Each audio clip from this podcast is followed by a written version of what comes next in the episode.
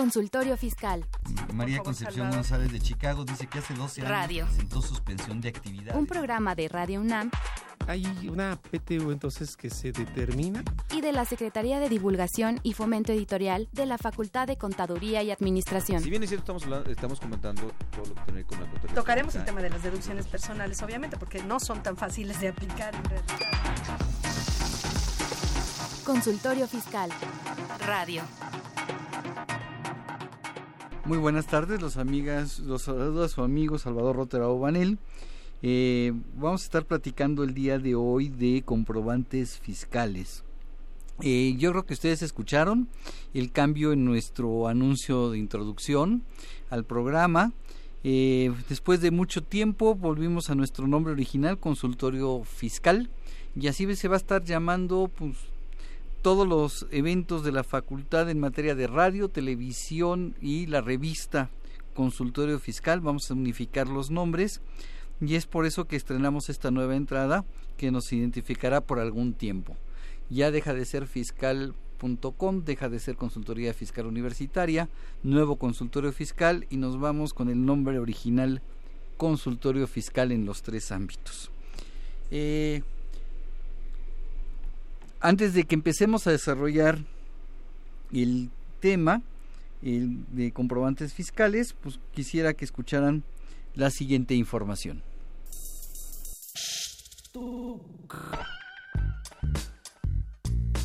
Si estás interesado en este y otros temas de consultorio fiscal, ingresa a tu navegador y escribe Radio UNAM. En la página principal da un clic en 860 de AM Audios. En el cuadro de diálogo elige Buscar por temas. Encuentras el título Fisco, selecciónala y aparece en Consultoría Fiscal Universitaria. Ahí podrás acceder a nuestro contenido con el botón de reproducción. Si prefieres, síguenos por Facebook o Twitter. También puedes bajar el programa y escucharlo cuando quieras en tu iPad, tablet o celular.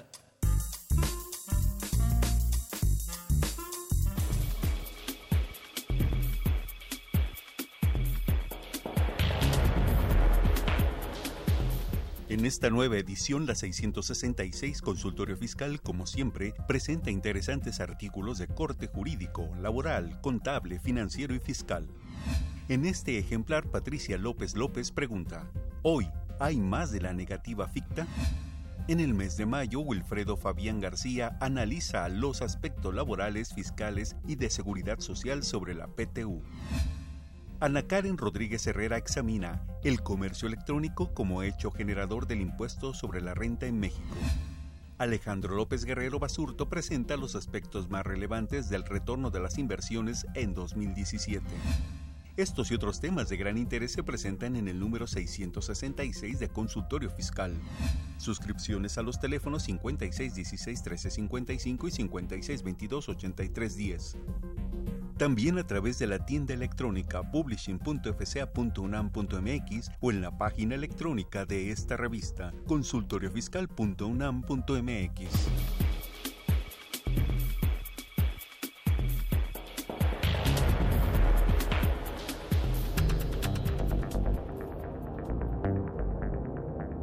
Info Fiscal.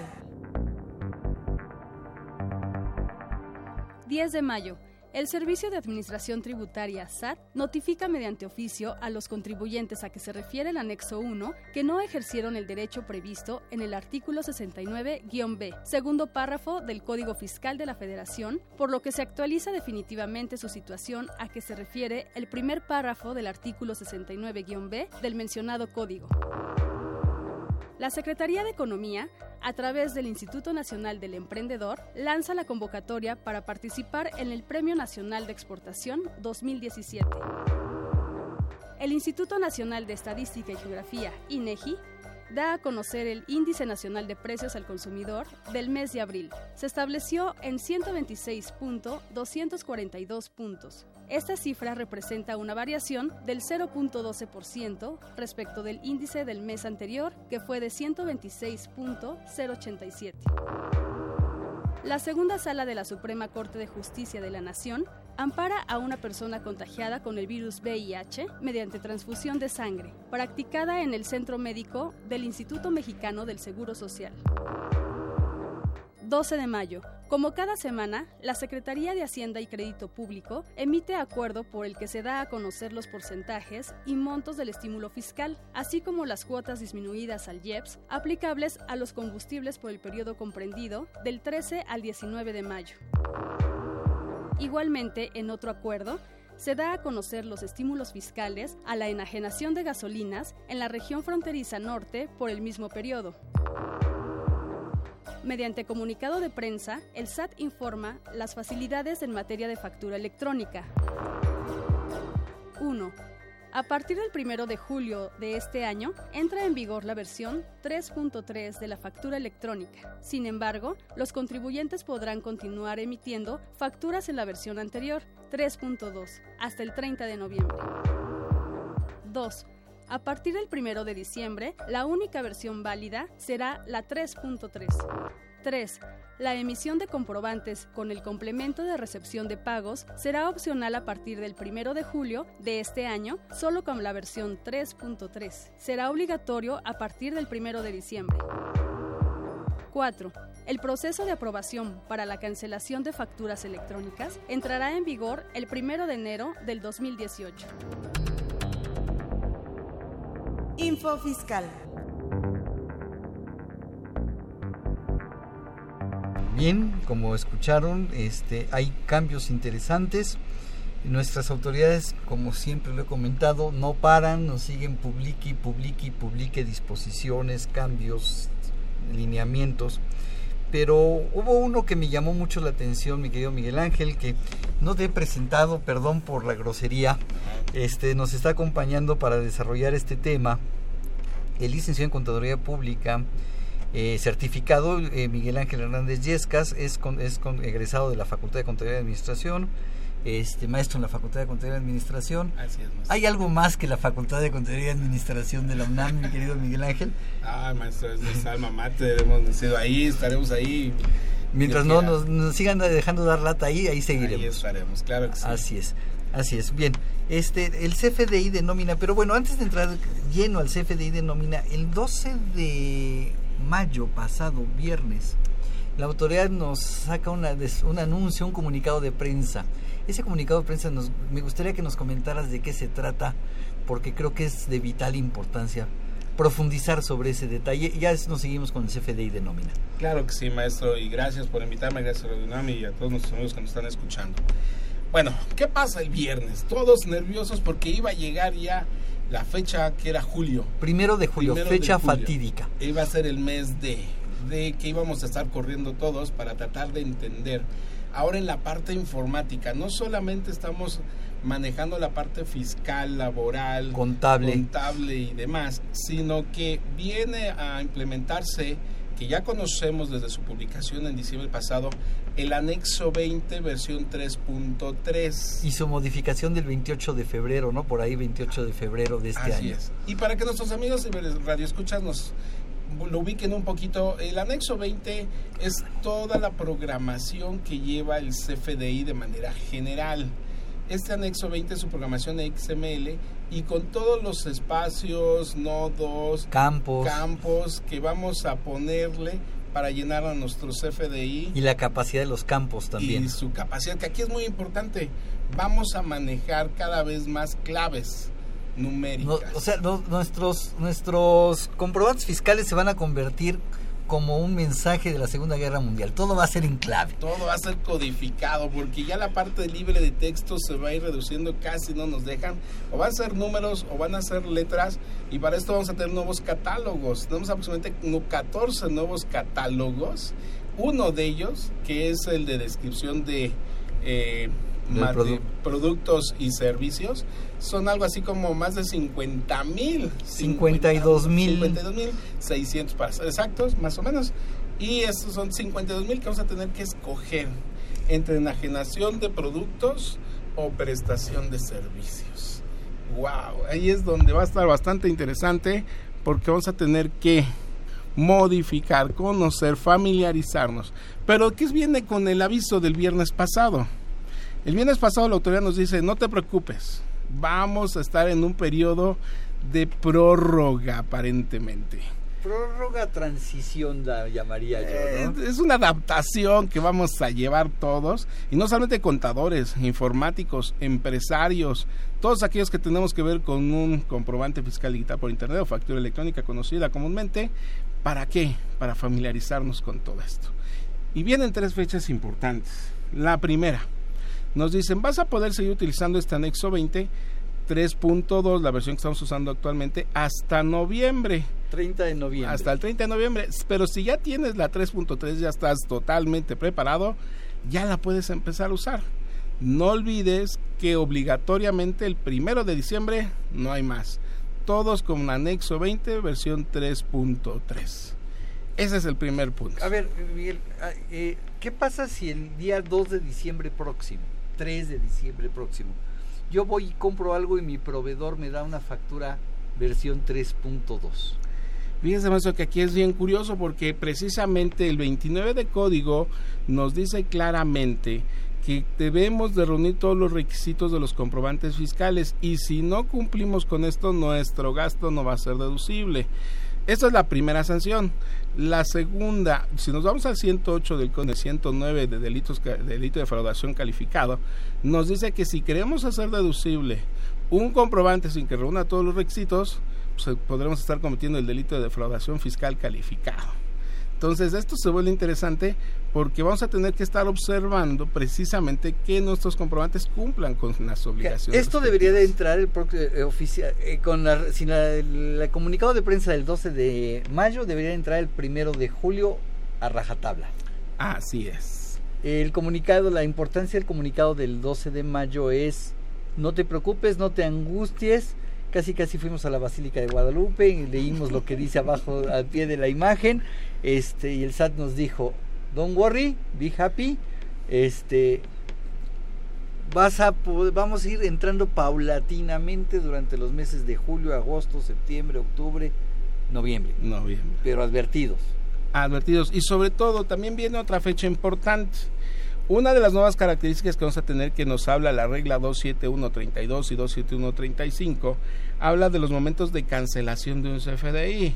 Hoy en día de pronto se vuelve común cancelar un CFDI, imprimir o mandar a hacer otro nuevo, pero esto se ha prestado también para abusos. Muchos contribuyentes de pronto nada más se pueden cancelar, cancelar, cancelar para tratar de no reconocer sus ingresos. Esto la autoridad lo observó y no. Un candado muy importante. Cada que querramos cancelar un CFDI de ciertas características, tendremos que mandar un aviso a nuestra contraparte a través del buzón tributario para que nos contesten un plazo de 72 horas. Y aquí se vuelve otra vez una parte administrativamente complicada para poder cancelar un CFDI. Yo estoy de acuerdo contigo, se vuelve complicado administrativamente, pero después de ver lo que hicieron muchos contribuyentes de, de, de cancelar y que el pobre contribuyente que sí tenía su comprobante, que sí lo había pagado, que la operación sí existía, que sí lo declaró, que sí lo validó en el momento, se llega con la sorpresa seis meses después o un año después de que el proveedor le canceló el comprobante, llega la autoridad, revisa y dice, pues ¿cómo si el comprobante está cancelado? Sí, desgraciadamente, efectivamente, como usted bien lo indica, maestro. Sin embargo, bueno, aquí con esta mala actuación de algunos contribuyentes es claro que si nosotros reunimos todos los requisitos que nos habla el 27 de la ley del impuesto sobre la renta en conjunción con otras leyes, para tener todo, todos nuestros gastos sean 100% deducibles sin pero de la autoridad, podríamos defendernos. Pero esa defensa ya implicaría un abogado, un proceso legal y para qué llegar a esos niveles. Entonces, cumplir con lo básico. No tenemos nada en contra de nuestros amigos abogados, ¿sí? No, al contrario. Al contrario. Estamos estudiando también hasta leyes. Sí, así es, así es. Pero bueno, entonces no hace falta llegar a eso. Y pues la autoridad agarra y dice, vas a, para poder cancelar, pero eso entra el primero de julio, ¿no? La cancelación no las difieren obligatoriamente hasta el primero de enero. El primero de enero del 2018 es cuando se aplicará este procedimiento de cancelación que nos habla la misma resolución miscelánea dentro de sus reglas de la 27138 que me habla del procedimiento de cancelación. 27138 y 27139 para que lo chequen amigos porque es divertido. Aquí de pronto me dice la autoridad, Primero recordamos el 39 del reglamento de código. Una vez hecha la operación, tienes 24 horas para emitir el comprobante. El detalle es que dice, una vez hecha la operación, hay que definir que se echa la operación, pero haciéndolo prácticamente es ahorita compro una enajenación, compro, pido mi factura, tienen 24 horas para emitírmela. El que emite, si quiere cancelar esa factura, tiene 72 primeras horas para hacerlo sin avisar. Si pasan estas primeras 72 horas y después de ellas quiere cancelar el comprobante, tendrá que avisarle a su contraparte que lo va a cancelar. Entonces le tendrá que mandar un correíto a través del buzón tributario. Para que pueda suceder esto, tenemos que ubicar que mi contraparte me tiene que autorizar que yo le pueda mandar un correo a través del buzón tributario y tendrá que cumplir con uno de los procedimientos que vienen en el anexo 1A, que es el procedimiento 246 de código.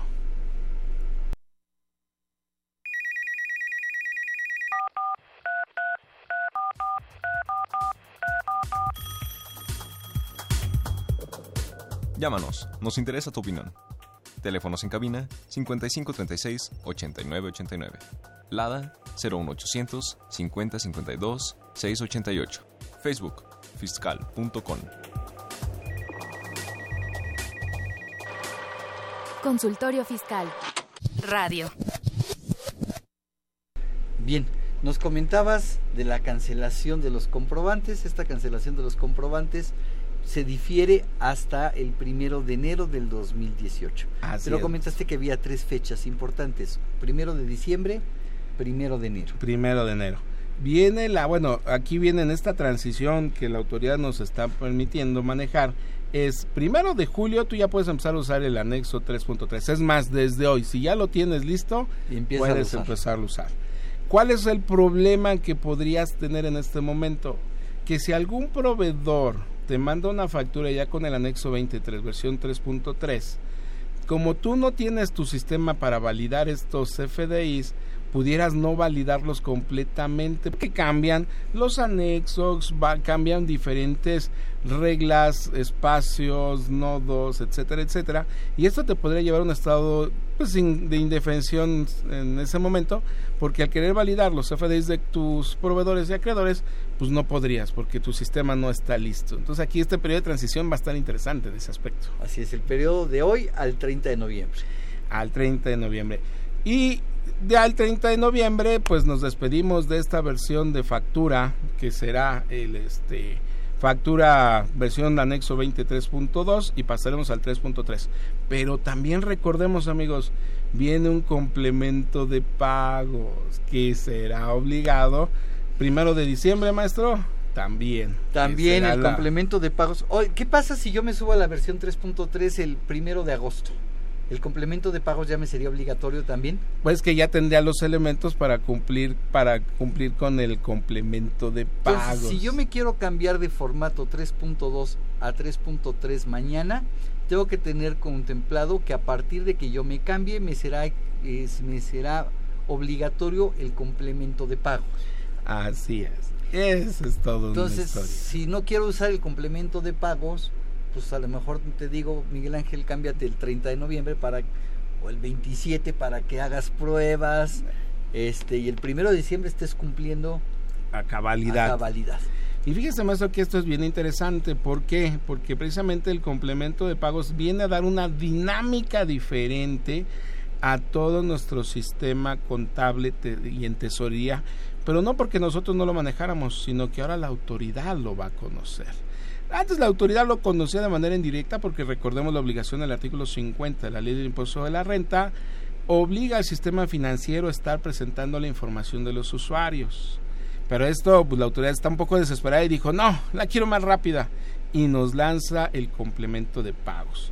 Para hacer una remembranza rápidamente, es el anexo 20 es la programación en XML todo el XML o, factura electrónica tiene que cumplir con los requisitos del 29A de Código Fiscal y de ahí nos referencian a resolución miscelánea.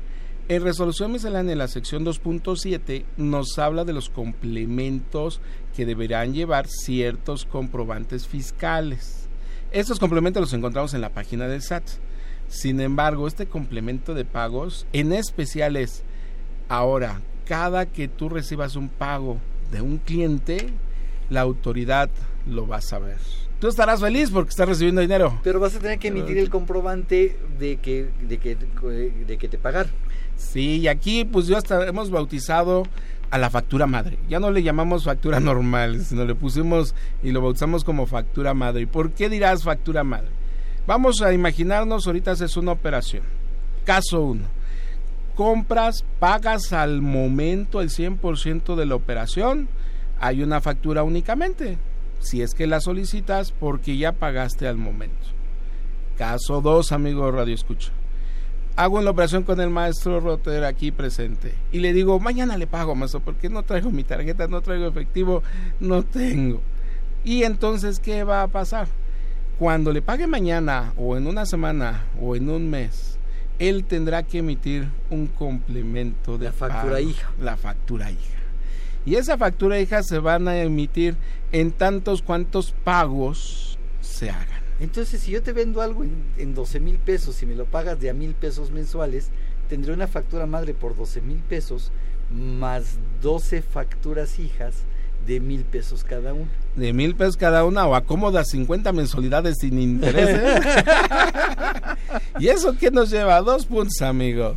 Amigos, carga administrativa para el control de estas facturas pero sobre todo aumento en el costo, les estarán llegando sus ajustes por parte de nuestros amigos los PACs, porque ahora se van a duplicar o quintuplicar la emisión de timbrados de facturas. Y entonces voy a pagar más timbres. Sí. Ya me dolió el codo. pero ni modo, así son las reglas y así hay que jugar el juego. Y así vamos a jugar y es que fíjense que esta informa, estas reglas que la autoridad nos, nos aplica, muchos podríamos pensar, ¿Y qué pasa si el año que entra cambiamos de gobierno? Porque pues hay las elecciones presidenciales, viene todo toda la dinámica de, a lo mejor se queda el mismo, cambiamos de color o ver qué pasa. Y muchos le están rezando a que se acabe la contabilidad electrónica. El detalle es que, amigos, y no por hacer ave de mal agüero, pero no va a cambiar. Esto llegó para, esta, para, quedarse. quedarse. Llegue gobierno que llegue, aunque sea quien sea, va a quedarse esto. No va a cambiar. No, no va a cambiar porque van ya tienen el control de todas las operaciones que existen en el país. Es más, amigos, como lo sabe el maestro y se los platicamos, la factura electrónica somos pioneros en México de esta emisión. Esto ha llevado hasta un incremento de 20 millones de contribuyentes en la base de datos de la autoridad. Así es. Pero bien, platiquemos, eh, Miguel, platícanos, ¿y qué pasa con el CFDI de la nómina? Pues este CFDI maestro también se va a ir adaptando. Van a ir cambiando detalles. Sí, recordemos un poquito, ¿qué pasa con el CFDI? El CFDI venía haciéndose con el anexo 20 versión 3.2. Pero en enero viene la versión del complemento, ojo amigos, complemento de nómina que teníamos utilizando el 1.1 y nos dan una prórroga para utilizarlo enero, febrero y marzo. Esta versión 1.1 con el compromiso que a partir de abril utilizáramos ya la versión del complemento de nómina 1.2. Pero ese complemento de nómina 1.2 es un complemento, es un, un CFDI, un recibo de nómina, digo, para que nuestros amigos radioescuchas nos, nos entiendan un poquito, pasamos de las listas de raya a los, a los recibos de nómina y de los recibos de nómina emigramos al CFDI todavía se pueden las listas de raya. Pues de que se pueden, se pueden. Pero para, efectos, laborales se pueden hacer, pero para efectos fiscales tenemos la obligación del CFDI. Entonces todo el mundo está tendiendo a eliminar listas. O sea, ¿para qué tengo el comprobante laboral, el comprobante legal y el comprobante fiscal? Sí, exactamente. Y esto fíjense que en algunos lugares de nuestra hermosa República Mexicana sí se sigue llevando la lista de raya por la dinámica de la situación que se vive en el ambiente en, en campo, en algunas carreteras, en, obras. Pues es difícil de pronto, no porque no se pueda, sino es difícil tener las herramientas del Internet, computadora, impresora y entregar los FDIs. Entonces, pues se maneja la lista de raya. Pero no por eso no se debe dejar de ser ese CFDI. El CFDI es a fuerza, su obligación del 29 de código. Ok, pero este CFDI es, es un CFDI demasiado robusto, ¿no? Que fíjese, maestro, que, que aquí si hacemos historia, para que sea divertido. Pregúntenle a sus papás, amigos radioescuchas, cómo eran los primeros recibos de nómina. Eran un pedacito, un cuartito de hoja carta. Después pasamos a media carta. El primer CFDI que llegó con el complemento de nómina se hizo 1.1, se hizo a tamaño carta. Hoy en día con el CFDI complemento de nómina 1.2 es carta y media, casi oficio. o si ya me apuras es dos hojas carta y que al vaso que vamos va a ser papiro, no sé cómo lo vamos a lograr.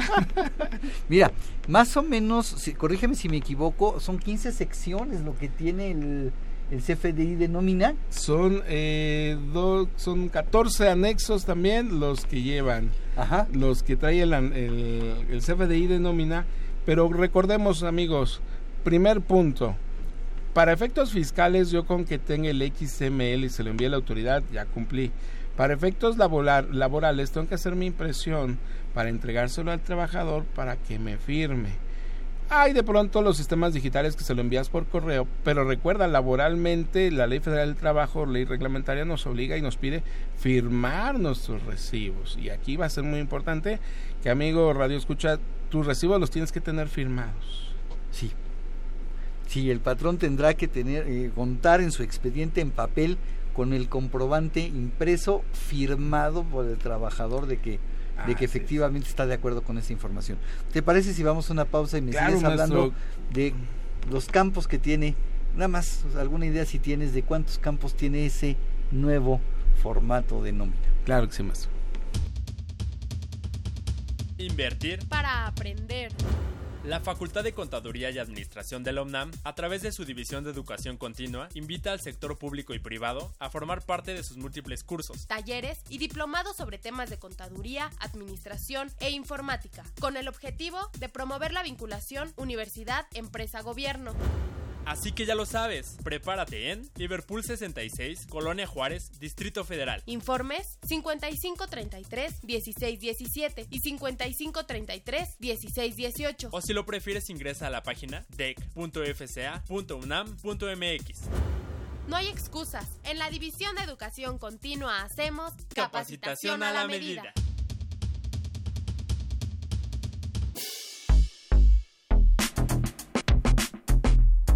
¿Sabes si lo que te dicen es verdad?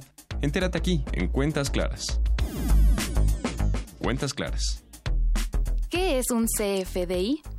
Estas siglas corresponden al comprobante fiscal digital por Internet. Es una factura electrónica que implementó la autoridad fiscal en nuestro país, apegado a los estándares definidos por el Servicio de Administración Tributaria, SAT. El CFDI es lo que antes conocíamos como la factura en papel, pero ahora generado, transmitido y resguardado utilizando los medios electrónicos y dando soporte a las operaciones de compra-venta. Describe el costo de los servicios y desglosa en detalle los impuestos correspondientes a pagar. Otros requisitos que debe reunir los CFDI son 1. Clave del R régimen fiscal en que tributen conforme a la ley del ISR. 3. Señalar el domicilio del local o establecimiento. 4. Lugar y fecha de expedición. 5. Sello digital que confirma su origen.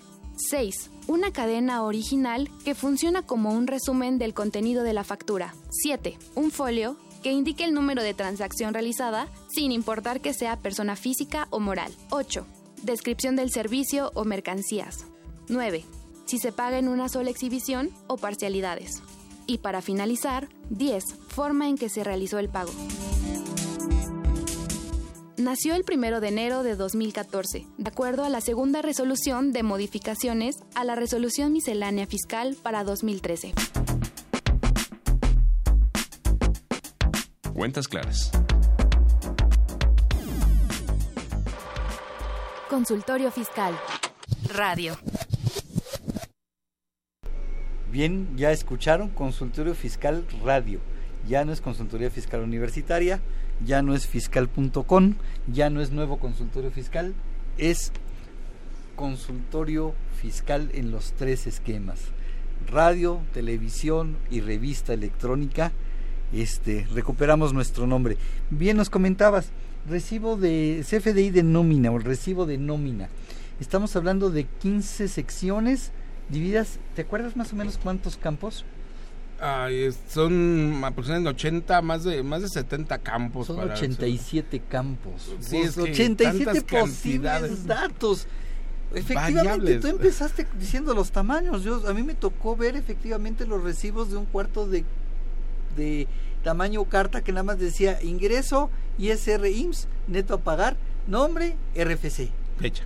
y, fe- fe- y fecha. Tan tan. Pero ahora estamos hablando de 87 posibles datos. Y Va a estar muy difícil que se den todos en, un mismo, en una misma persona en un mismo momento.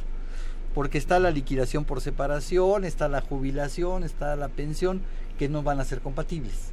Y aparte viene la parte de sección de otros pagos, que son la parte de si le das préstamos, si das un A viático. ver, a ver, a ver, espérame. Si le presto al dinero al trabajador, tengo que emitir un CFDI. Podrías indicarlo precisamente en el CFDI para dejar una muestra de que le estás prestando. En la sección otros pagos vienen los rengloncitos que nos dicen cuál que puedo utilizar ahí en el en otros pagos porque no me acumula, no me integra ni me afecta impuesto No para el seguro no. social, y no para no impuesto a para la impuesto renta. sobre la renta y para impuesto sobre nómina. Tampoco está contemplado. Ojo, porque este recibo ya tiene efectos para, para el SAT, para el Seguro Social, para el Infonavit y para las tesorerías. y para las tesorerías de los de todos los estados. Es que maestro, trabajo no nos va a faltar, dinero no lo sé, pero trabajo no Sí, tenemos. no nos vamos a trabajar mucho, no sé si lo vayamos a cobrar. Yo les digo a todos mis cursos amigos en la universidad, por trabajo no se preocupen, tenemos dar y para aventar para arriba, que nos los paguen es diferente, pero no, no, no, ¿sabes qué les digo yo en los cursos?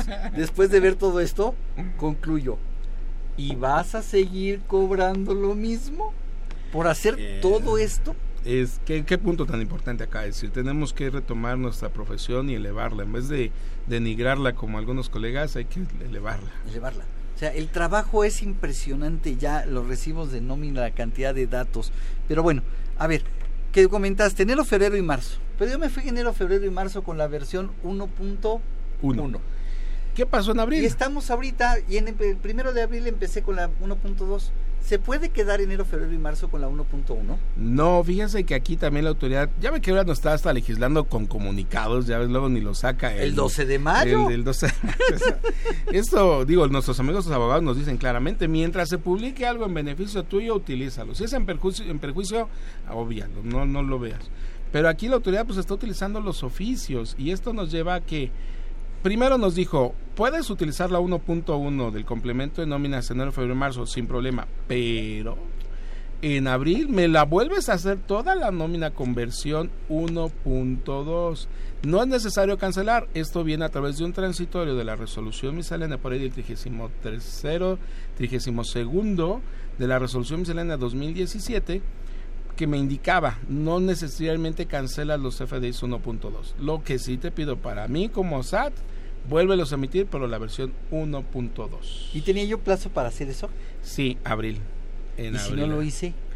Ya estamos a mayo y estamos a día 17. Pues- a día de impuestos, por cierto. Sí, maestro, ni me recuerda, por eso estaba el asunto un poco complicado ahorita. No me recuerdes esa parte.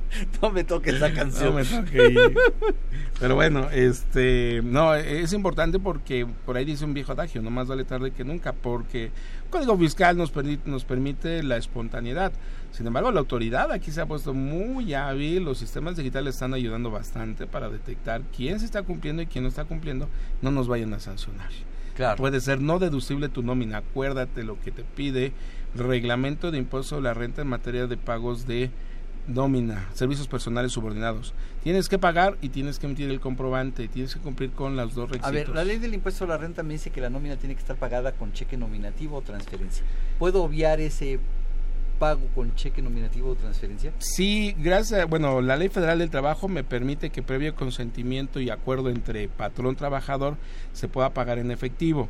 Y la ley de- el reglamento de la ley de impuesto sobre la renta lo contempla. Podrás pagar en efectivo la cantidad que quieras por servicios personales subordinados siempre y cuando emites tu comprobante fiscal y cumplas con toda la demás normatividad, retenciones y Así es. Entonces tengo que emitir el CFDI el CFDI que la autoridad me exige, que es la versión 1.2 desde el primero de enero. Así lo haya hecho el- en el mes de abril. Así Si no lo hice, pues yo creo que coincido contigo el consejo de señores, si no lo hicieron, háganlo. ya se me pasó el plazo, pero la ley de impuesto a la renta me dice que los requisitos de los comprobantes, ¿cuándo los tengo que cumplir? El 27 de impuesto de la renta me habla del último día del ejercicio y hay algunos en especial de algún requisito que maneja hasta el último día, hasta el día en que presente mi declaración anual. Pero no seamos más, porque no, no, vivamos en el extremo. 31 de diciembre y vámonos, más así tranquilos. así es, sí, así, porque si no entonces vamos a vivir con un estrés espantoso. Y, y, precisamente, maestro, este punto que usted está mencionando, la versión 1.2, que se empezó a aplicar desde abril, se va a ajustar con la entrada en vigor del anexo 23.3. Va a tener pequeños ajustes que a lo mejor a primera instancia, a primera vista no los vas a percibir.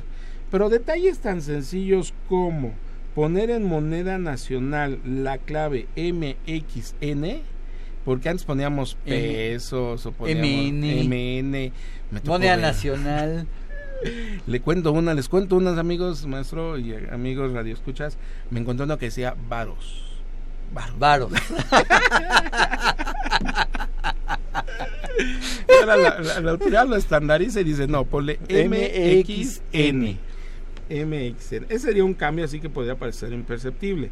Otro cambio muy sencillito que la autoridad nos, nos pide que pongamos es precisamente donde está el atributo forma de pago, que antes decía NA y en la guía que tenemos en la página de SAT me dice poner NA, con la versión 3.3 voy a tener que poner la clave forma de pago 99 ya con el nuevo catálogo de la versión 20. Por definir. Por definir. O la, forma de pago que yo haya identificado. Así es. Ajá. Entonces son detallitos, maestro, que vamos a tener que estar observando muy bien junto con nuestros amigos en sistemas. pero fíjate que los programas, no digo nombres para no ventanar a, a nadie, pero hay dos o tres paquetes de eh, comerciales de nóminas que hoy por hoy todavía no están capacitados o no están habilitados al 100%, que estamos emitiendo los empresarios, los patrones, recibos de nóminas, FDIs de nómina, conversión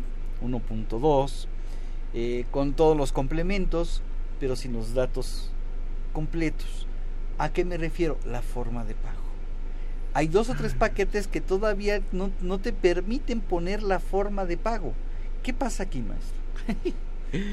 Ay, maestro, e, es, es que, digo, en, en, todas las casuísticas que nos encontramos en este país, precisamente ese es uno de los detalles donde dice forma de pago, no podemos, unos dicen ponle NA, otros ponle 01, otros nos dicen ponle letras.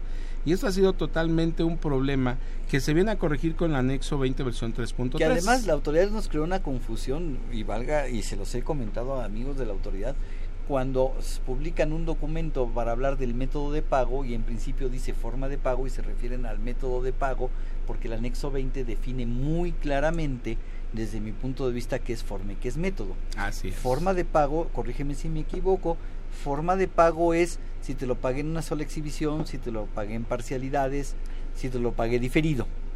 Método de pago es si te lo pagué en efectivo, si te lo pagué mediante cheque, transferencia, tarjeta de crédito, tarjeta de débito.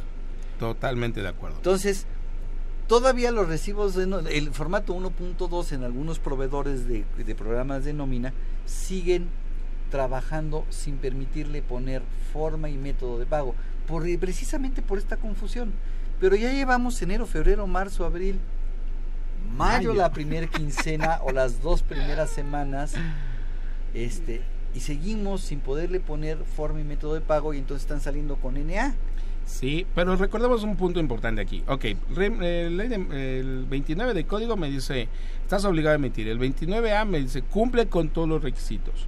En resolución miscelánea me sigue, me sigue permitiendo la regla 27132 el poner NA.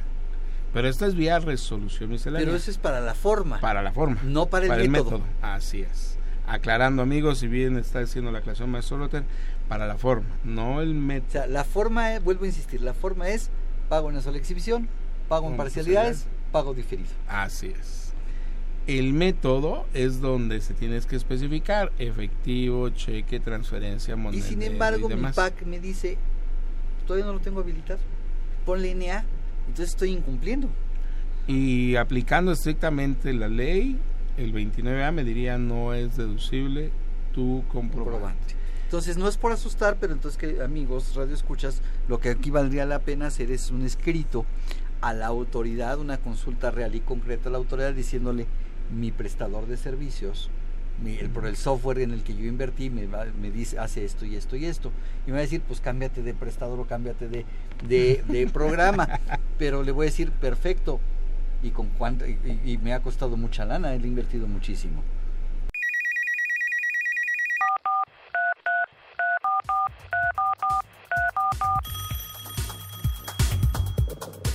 Llámanos, nos interesa tu opinión. Teléfonos en cabina 5536 8989. Lada 01800 5052 688. Facebook fiscal.com.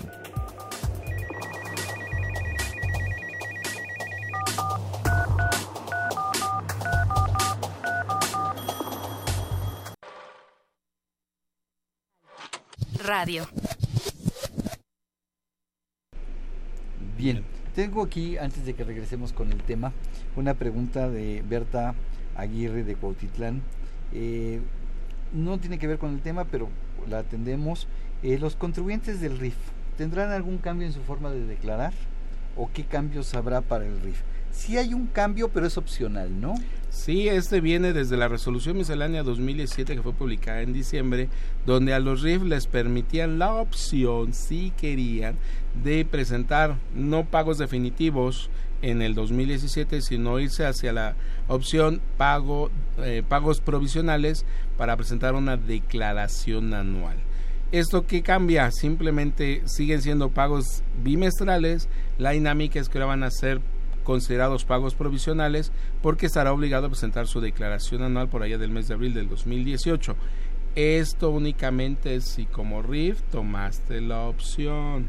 Si no tomaste la opción, sigues considerando tus pagos definitivos presentados bimestralmente. Y no hay ningún cambio para ella. No, salvo ese. sigue la misma mecánica si no tomó la opción de la de la resolución de la reforma a la ley del impuesto a la renta, no cambia. No cambió nada. Así es. Sigue exactamente igual. Ok, regresemos con nuestros comprobantes este, fiscales de nómina. Entonces, debía haberlos, debía haber cambiado obligatoriamente el primero de abril. Durante abril debía haber vuelto a timbrar los de enero, febrero y marzo si venía yo con la versión anterior. Este, si no lo he hecho, háganlo. Este, hay que hacerlo, esa es la recomendación. Este, y esos recibos 3, eh, perdón, 1.2 del eh, complemento de nómina. Del complemento de nómina. ¿Qué otro detalle importante, relevante encuentras que valga la pena mencionar? Uno, eh, bueno, primero a todos nuestros amigos eh, que prestan el servicio personal subordinado, el detalle es que también nos hemos encontrado que entre toda esta dinámica de electrónica de adaptación no están recibiendo sus recibos, no se los están entregando. Entonces, primer punto aquí básico, solicitarlos. Y aún así, si no los pueden solicitar o no, no hay manera que se los den, pueden entrar a la página de SAD, al repositorio, para que ustedes ahí, si su patrón sí los hizo, ahí los podrán descargar. Que este también es un elemento importante. Si no los ha hecho, pues lo podrán detectar. Claro, pero además, en estricta teoría, desde el punto fiscal y desde el punto de vista laboral, yo tengo que demostrar como patrón que le entregué al trabajador el comprobante. Sí, esa es una obligación en materia de ley federal del trabajo y no olvidemos los convenios que acaban de firmar a finales de año y principios de este año entre el SAT, Secretaría del Trabajo, SAT, Infonavi, este IMSS, IMSS, Secretaría del Trabajo y como testigo el SAT. Todos los tres están trabajando duro y las tesorerías también. están coordinándose muy bien para fiscalizar el impuesto sobre nóminas, el seguro social, el impuesto sobre la renta, el Infonavit con estos comprobantes. Sí, entonces, sí es importante además y además la Secretaría del Trabajo. Hay como cerecita en el pastel, también nos está quedando atrás. Entonces la, Secretaría del Trabajo también está volteando a decir quiero ver los recibos de nómina para ver que se esté cumpliendo con todas las obligaciones y entonces tengo que demostrar que el trabajador lo recibió.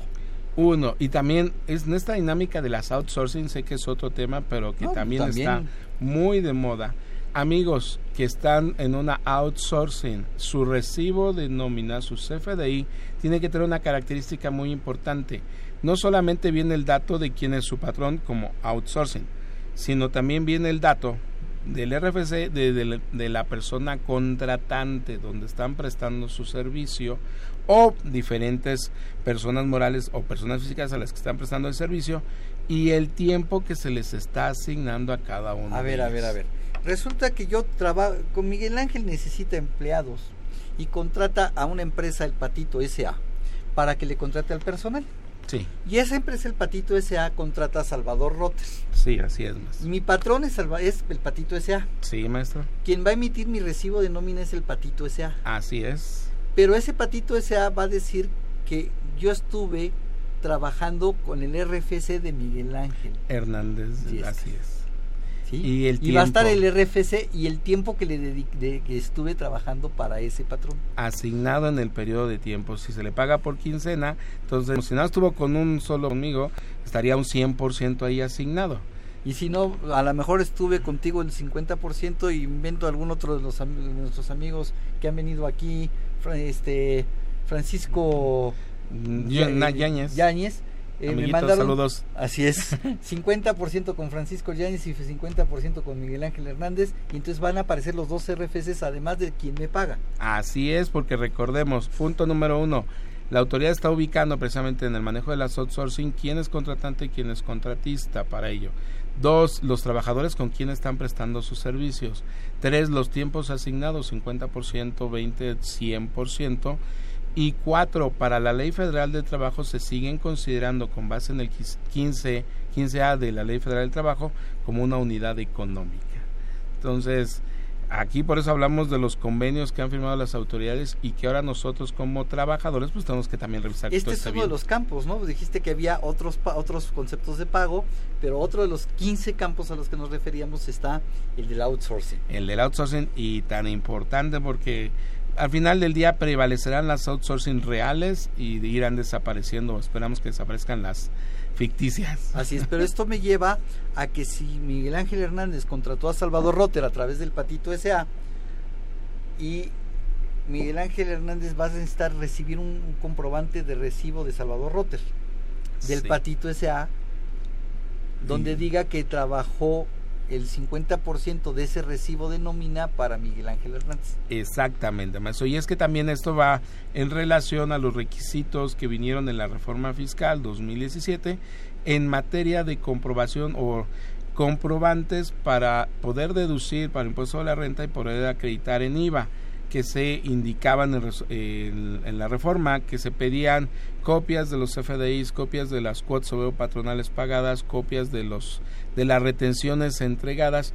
Sin embargo, también no olvidemos que esto se ha pospuesto. Fue publicada ayer la, la primera modificación a la resolución miscelánea y se le había pospuesto para julio.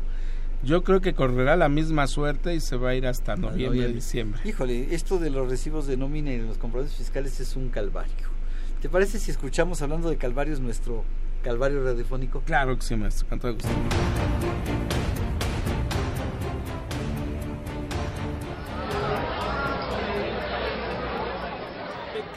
Pecadores, arrepentíos. El fin se acerca, arrepentíos. ¿Qué pasa? Que el fin del mundo se acerca. El apocalipsis anunciado se acerca. ¿Cómo lo sabe? Ha llegado una señal y se encuentra aquí, ¿Dónde? ¿Dónde? No la veo. aquí en el puesto de revistas. ¿En el puesto de revistas? Sí, aparece en la revista Consultorio Fiscal y es el número 666, la marca de la bestia. Es la revelación de que el apocalipsis se acerca. Ay, ¿no está exagerando la nota? Para nada. Ve los artículos. Retorno de la inversión en el 2017. Esa es una señal. ¿Cuándo se había dado esa situación en México? Más bien siempre había fugas de capital. Tienes razón. ¿Hay alguna otra señal? Vea este otro artículo. La exención del 100% del ISR por 10 años. ¡Ay, qué horror! El caballo blanco del apocalipsis. La victoria de la exención. Ay, ya me asustó. ¿Qué hacemos, profeta? Vea este otro artículo. Comercio electrónico como generador del ISR en México. Es el caballo negro y su jinete porta una balanza. Purifícate, pecadora. Purifícate. Arrepentíos todos. Ay, yo ya mejor me voy. Ay, Alan, es la tercera vez que te escapas del manicomio. Please allow me to introduce introduce myself. I'm a man of wealth and taste. I've been around for a long, long Consultorio Fiscal. Radio. Se va a escapar del manicomio el contador que revenga que revisar los recibos de la nómina. No, es que, eh, digo, esto les ha ayudado mucho a la autoridad con esta sistematización que quiere lograr.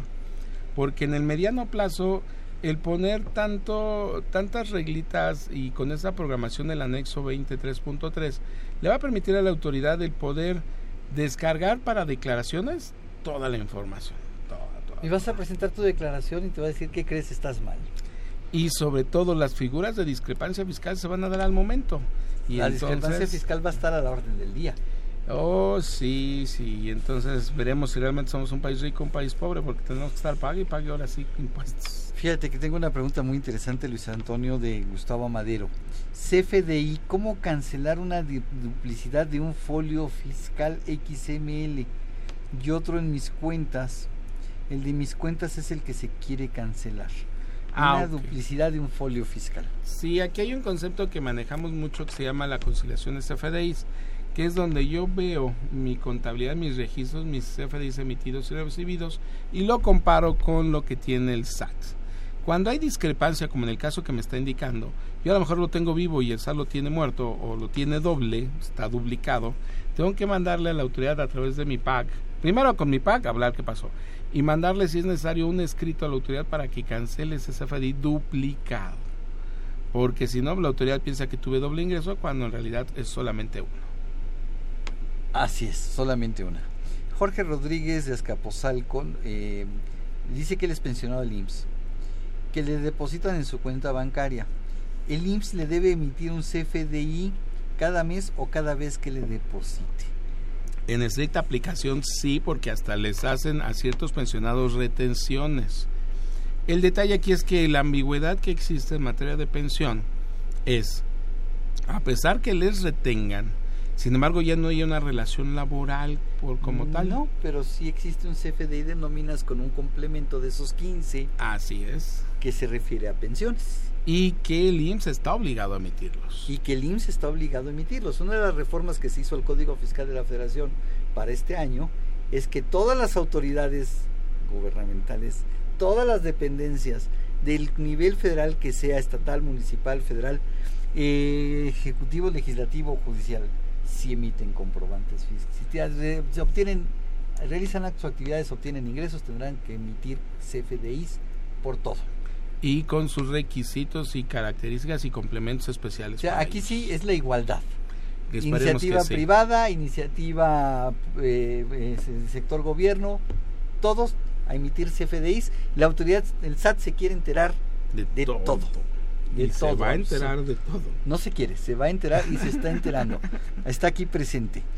Este, el señor Ismael Galindo de San Francisco Coacalco tiene una tienda, una tienda de abarrotes. Entra en el régimen del que estamos hablando. Supongo que se refiere a cuando contestamos la pregunta del régimen de incorporación fiscal.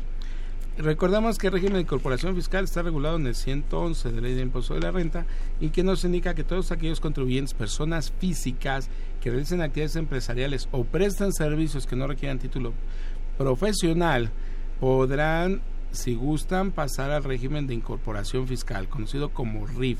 Si sus ingresos o sus limitantes no pueden superar los 2 millones en un ejercicio. Y si el, y si el señor que tiene tienda de abarrotes tiene empleados, tiene que emitirles un CFDI de nómina a sus empleados. Sí, recordemos que aquí seas donataria, seas persona física, seas RIF, seas persona, seas quien seas, mientras seas patrón, para el IMSS eres un patrón cualquiera. Y para el, y para el SAT también. Y sí, o sea, a aquí ver, es... entonces ya que dijiste seas quien seas, fíjate que soy un asalariado. Este, me queda poco tiempo de hacerte esta pregunta para que hagamos comentarios. Eh, este, soy un asalariado. Eh, me voy a meter en la aventura de construir mi casa. Voy a contratar albañiles.